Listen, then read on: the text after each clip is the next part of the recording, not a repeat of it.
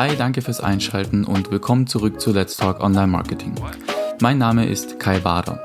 In dieser fünften Episode erfährst du, wie du eine Content-Marketing-Strategie erstellst, um deine Dienstleistungen mit strategischem Content zu verkaufen. Wir knüpfen mit dieser Episode an die vorherige Episode an. Falls du die letzte Episode verpasst hast, letztes Mal haben wir grundsätzlich besprochen, was Content Marketing ist und wie es funktioniert. Wenn du dazu mehr erfahren möchtest, hör dir am besten Episode 4 noch an, bevor du hier weiterhörst. Nochmal als Reminder, Content ist ein wichtiges Asset in deinem Unternehmen. Es dauert aber einige Zeit, bis sich Content Marketing auszahlt und du seine Auswirkungen in Form von beispielsweise neuen Leads spürst. Damit du also nicht deine Zeit verschwendest, brauchst du eine Strategie. Mit der stellst du sicher, dass du nur solchen Content erstellst, der sich auch am Ende auszahlt und der dir hilft, bestimmte Unternehmensziele zu erreichen. Und natürlich hilft dir eine Strategie auch dabei, keine wichtigen Themen zu übersehen und ja auch in der Praxis die richtigen Entscheidungen treffen zu können. Vor allem, wenn es darum geht, bestimmte Dinge nicht zu tun. Letztendlich ist es doch so, dass immer mehr Unternehmen in Content investieren. Auch deine Konkurrenz arbeitet vielleicht jetzt gerade in diesem Moment an einer strategischen Ausrichtung ihrer Content-Produktion. Wenn dein Content jetzt nicht genau ins Schwarze trifft, wird er einfach nicht funktionieren. Dafür ist das Grundrauschen, was neuen Content angeht, mittlerweile einfach viel zu hoch. Gut. Wie erstellst du jetzt eine Content-Marketing-Strategie? Im Wesentlichen musst du vier Komponenten abdecken. Erstens deine Ziele. Mit denen fängt eigentlich immer alles an. Zweitens deine Zielgruppe. Drittens deine Themen und Inhalte. Und viertens der Redaktionsplan und die Wahl der Kanäle, also wie du vorhast, Traffic zu generieren.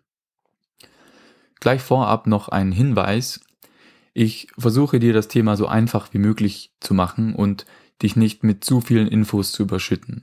Ich beschränke mich hier deswegen nur auf die allerwichtigsten Eckpunkte, damit du es in der Umsetzung möglichst leicht hast. Gut, dann fangen wir mal mit den Zielen an. Falls du jetzt sofort und intuitiv an Umsatz denkst, dann bist du nicht allein. Das ist meist der erste Gedanke. Aber welches Unternehmensproblem steckt denn wirklich dahinter und was willst du zukünftig ändern? Beispiele für etwas bessere Ziele sind Kunden gewinnen oder einen neuen Zielmarkt ansprechen. Vielleicht hast du auch das Problem, dass Besucher auf deiner Website nicht konvertieren. Dann könnte ein Ziel zum Beispiel lauten, dass du die Lead-Generierung durch die Website steigern möchtest. Auch die Markenbekanntheit zu erhöhen oder Markenloyalität zu steigern, sind häufige und sinnvolle Ziele. Bestimmt weißt du auch, dass Ziele nach dem SMART-Prinzip formuliert werden sollten. Also Ziele müssen spezifisch, messbar, akzeptierbar, realistisch und terminiert sein. Ich gehe jetzt an dieser Stelle nicht genau darauf ein, was das bedeutet, da ich dich auch nicht langweilen will. Ich vermute mal, dass du das SMART-Prinzip eh schon kennst. Deswegen machen wir einfach mal weiter. Wenn du jetzt deine Ziele ausformuliert hast, solltest du nochmal einen Reality-Check machen. Damit meine ich, dass du einfach kritisch hinterfragst, ob du deine Ziele wirklich mit Content erreichen kannst. In manchen Branchen ist Content einfach nicht der richtige Ansatz. Zum Beispiel, wenn sich die Gegebenheiten in deiner Nische einfach zu schnell ändern oder wenn Content gar nicht wirklich relevant für die Zielgruppe und ihre Customer Journey ist. Wenn du dir dann aber sicher bist, dass Content für deine Unternehmensziele relevant ist und deine Ziele realistisch formuliert sind, kannst du dich an die zweite Komponente in der Content Marketing Strategie machen, die Zielgruppe. Content, der deine Zielgruppe nicht bewegt, ist wirkungslos. Der Klassiker in diesem Schritt ist eine Buyer Persona zu erstellen. Falls du jetzt mit den Augen rollst, ja, mir ging es früher auch so. Das Problem mit Buyer Personas ist, dass sie oft missverstanden werden.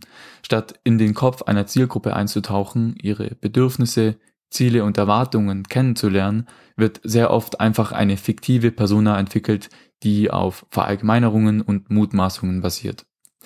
Aber richtig gemacht sind Buyer Personas sehr nützlich, weil sie es dir ermöglichen, ein Gefühl für deine Zielgruppe zu bekommen. Und Je besser du deine Zielgruppe kennenlernst, desto wahrscheinlicher kannst du dir in diesem Schritt einen Wettbewerbsvorteil erarbeiten. Wenn für dich jetzt eine steckbriefartige Buyer Persona nicht das Richtige ist, dann musst du nicht mit diesem Format arbeiten. Aber egal wie du deine Zielgruppe kennenlernst, stelle sicher, dass sich deine Vorurteile nicht zu sehr einmischen und du so weit wie möglich mit echten Daten arbeitest. Werte zum Beispiel für demografische Informationen Social-Media-Kanäle aus oder nutze Google Analytics, um Informationen über deine Zielgruppe zu sammeln. Um den Charakter deiner Zielgruppe besser kennenzulernen, wäre es dann natürlich am besten, wenn du Befragungen oder Tests durchführst. Übrigens sind Personas nicht wie häufig angenommen der Durchschnitt durch alle möglichen Personen innerhalb deiner Zielgruppe. Eine Persona soll nicht deinen Durchschnittskäufer abbilden.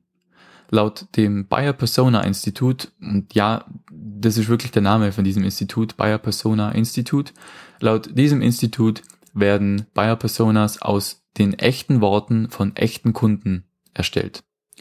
Es geht also darum herauszufinden, was potenzielle Kunden denken und tun, immer wenn sie ihre Optionen abwägen, um ein Problem anzugehen, das dein Unternehmen lösen kann.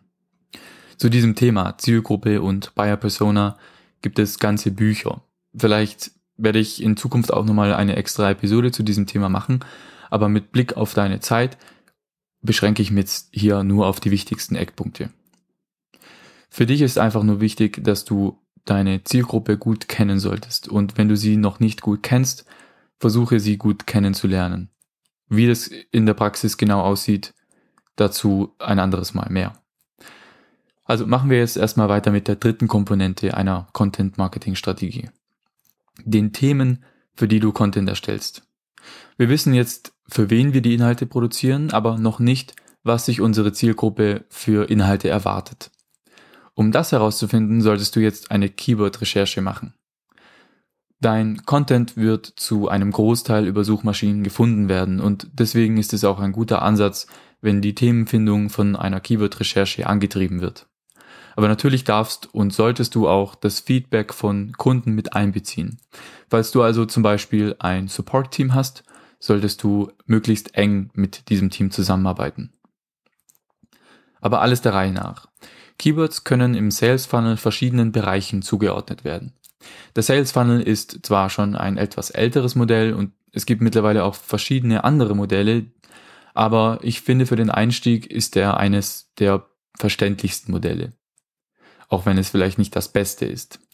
Aber der Sales Funnel sieht aus wie ein Trichter. Also oben ist er sehr breit, unten wird er enger. Im einfachsten Modell wird dieser Trichter jetzt in drei Teile aufgesplittet. Also oben, Mitte und unten. Oft redet man hier dann von Top of the Funnel, Middle of the Funnel und Bottom of the Funnel. Oder kurz Tofu, Mofu und Bofu. Also falls du diese zugegeben etwas merkwürdig klingenden Abkürzungen mal siehst, dann ist damit dieses Modell gemeint. Und warum man Mofu und nicht Mifu sagt, naja. Diese drei Teile werden dann noch benannt. Sie heißen von oben nach unten Awareness, Consideration und Decision Phase. Je nachdem, in welcher Phase dieses Sales Funnels sich jetzt der Nutzer befindet, braucht es anderen Content.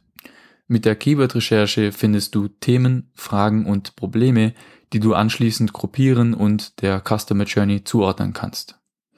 Das Content Marketing Institut gibt dazu übrigens an, dass rund 50 Prozent des gesamten erstellten Contents auf die Awareness-Phase im Sales Funnel ausgerichtet ist. Das ergibt auch Sinn, weil du mit solchen übergeordneten Themen neue Leser ansprechen und deine Marke bekannter machen kannst. Ignoriere also solche breiteren Keywords nicht, denn sie sind für deine Leser der Einstieg in den Sales Funnel. Wenn du hier nicht präsent bist, verpasst du einfach viele Chancen. Okay, für die Mitte des Sales Funnels kümmerst du dich um konkrete Probleme deiner Zielgruppe. Erst hier beginnst du langsam deine Leistungen mit einzubeziehen. Am Ende des Funnels kannst du dich dann so richtig über deine Leistungen auslassen und deinen Content wirklich auf das zuspitzen, was du auch anbietest. Verlier bei der Themensammlung auch deine Ziele nicht aus den Augen. Themen, die nicht dazu beitragen, deine Ziele zu erreichen oder die für deine Zielgruppe einfach nicht relevant sind, kannst du rigoros streichen. Nachdem du alle Themen und Unterthemen gesammelt hast, geht es in die Redaktionsplanung und die Auswahl der Kanäle. Hier lässt sich darüber streiten, ob der Redaktionsplan jetzt überhaupt noch zur Strategie gehört oder nicht, Aber mein Ansatz ist, dass ich einen Redaktionsplan erstelle, bevor ich überhaupt daran denke, Content zu erstellen. Und die Auswahl der Kanäle zum Beispiel ist, finde ich, eher strategischer Natur. Aber egal wie du jetzt deinen Redaktionsplan am Ende betitelst, du solltest einen erstellen. Es spart dir einfach Zeit, wenn du Deadlines und Verantwortlichkeiten etc. direkt von Beginn an festlegst. Besonders wenn sich bei dir im Unternehmen verschiedene Personen um E-Mail-Marketing, Blog oder Social Media Marketing und so weiter kümmern, lassen sich dann mit einem Redaktionsplan auch Synergien erzeugen und effizient nutzen. Okay, wie solltest du jetzt so einen Redaktionsplan erstellen? Wie sollte der aussehen? Naja, das kommt ganz drauf an. Zum Beispiel darauf, welche Kanäle du priorisierst. Wenn die organische Suche zum Beispiel Priorität für dich hat, bietet es sich an, dass du so Dinge wie interne Verlinkung, Silos, Suchvolumen und andere Metriken in den Redaktionsplan mit aufnimmst. So eine Struktur bringt dir aber nicht viel, wenn es bei dir hauptsächlich um Social Media Marketing geht. In jedem Fall müssen aber solche Grundinfos vorkommen wie Datum der Veröffentlichung, Thema, Zielgruppe und Nutzen für die Zielgruppe, Format, Keywords, Kommunikationskanal und auch die Verantwortlichkeit. Je nach deinen Bedürfnissen kannst du Spalten hinzufügen oder weglassen. Ach ja, und ich rede von Spalten, weil Excel oder Google Sheets recht gern für den Redaktionsplan verwendet werden. So, wenn du diese vier Schritte jetzt durchgehst und sauber ausarbeitest, dann hast du schon mal ein gutes Fundament, um erfolgreich Content Marketing in deinem Unternehmen zu machen. Ich wünsche dir viel Spaß bei der Umsetzung und wenn dir diese Episode weitergeholfen hat, dann würde ich mich riesig über Feedback von dir freuen. Am besten bei Apple Podcasts, aber du kannst mir auch gerne eine E-Mail mit deinem Feedback an podcast.kaibara.marketing schreiben. Wie immer danke fürs Zuhören und bis zum nächsten Mal. Ciao.